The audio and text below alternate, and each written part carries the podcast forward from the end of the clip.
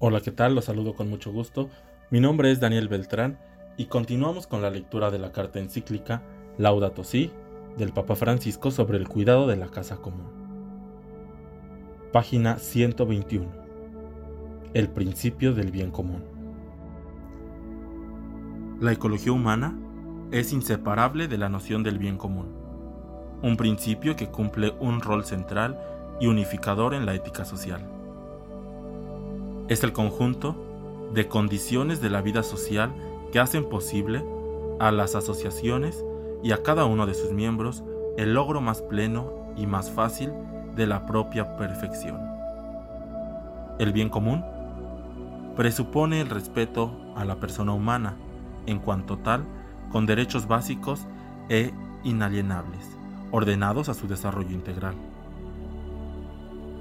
También reclama el bienestar social y el desarrollo de diversos grupos intermedios, aplicando el principio de la subsidiariedad. Entre ellos destaca especialmente la familia, como la célula básica de la sociedad. Finalmente, el bien común requiere la paz social, es decir, la estabilidad y seguridad de un cierto orden, que no se produce sin una atención particular a la justicia distributiva, cuya violación siempre genera violencia. Toda la sociedad, y en ella de manera especial el Estado, tiene la obligación de defender y promover el bien común. En las condiciones actuales de la sociedad mundial, donde hay tantas inequidades y cada vez son más las personas descartables, privadas de derechos humanos básicos, el principio del bien común se convierte inmediatamente como lógica e ineludible consecuencia, en un llamado a la solidaridad y en una opción preferencial por los más pobres. Esta opción implica sacar las consecuencias del destino común de los bienes de la tierra, pero, como he intentado expresar en la exhortación apostólica Evangelii Gaudium, exige contemplar ante todo la inmensa dignidad del pobre a la luz de las más hondas convicciones creyentes. Basta mirar la realidad para entender que esta opción hoy es una exigencia ética fundamental para la realización efectiva del bien común. Justicia entre las generaciones. La noción del bien común incorpora también a las generaciones futuras, las crisis económicas internacionales han mostrado con crudeza los efectos dañinos que trae aparejado el desconocimiento de un destino común, del cual no pueden ser excluidos quienes vienen detrás de nosotros. Ya no puede hablarse de un desarrollo sostenible sin una solidaridad intergeneracional. Cuando pensamos en la situación en que se deja el planeta a las generaciones futuras, entramos en otra lógica, la del don gratuito que recibimos y comunicamos. Si la tierra nos es donada, ya no podemos pensar solo desde un criterio utilitarista, de eficiencia y productividad para el beneficio individual. No estamos hablando de la actitud opcional, sino de una cuestión básica de justicia, ya que la tierra que recibimos pertenece también a los que vendrán. Los obispos de Portugal han exhortado a asumir este deber de justicia. El ambiente se sitúa en una lógica de la recepción. Es un préstamo que cada generación recibe y debe transmitir a la generación siguiente. Una ecología integral posee esa mirada amplia. ¿Qué tipo de mundo queremos dejar a quienes nos sucedan? ¿A los niños que están creciendo?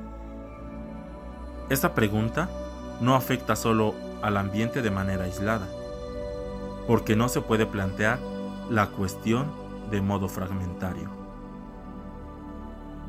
Cuando nos interrogamos por el mundo que queremos dejar, entendemos sobre todo su orientación general, su sentido, sus valores.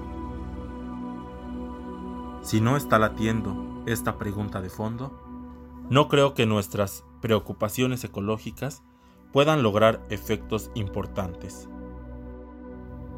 Pero si esta pregunta se plantea con valentía, nos lleva inexorablemente a otros cuestionamientos muy directos.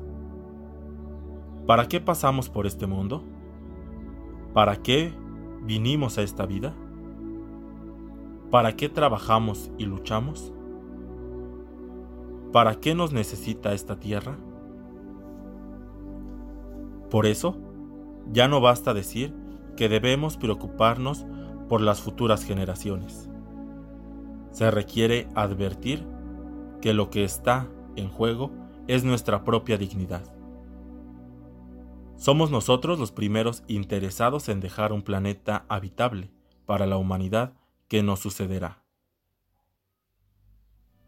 Es un drama para nosotros mismos, porque esto pone en crisis el sentido del propio paso por esta tierra. Las predicciones catastróficas ya no pueden ser miradas con desprecio e ironía. A las próximas generaciones podríamos dejarles demasiados escombros, desiertos y suciedad. El ritmo de consumo de desperdicio y de alteración del medio ambiente ha superado las posibilidades del planeta, de tal manera que el estilo de vida actual, por ser insostenible, solo puede terminar en catástrofes, como de hecho ya está ocurriendo periódicamente en diversas regiones. La atenuación de los efectos del actual desequilibrio depende de lo que hagamos ahora mismo sobre todo si pensamos en la responsabilidad que nos atribuirán los que deberían soportar las peores consecuencias. La dificultad para tomar en serio este desafío tiene que ver con un deterioro ecológico y cultural que acompaña al deterioro ecológico.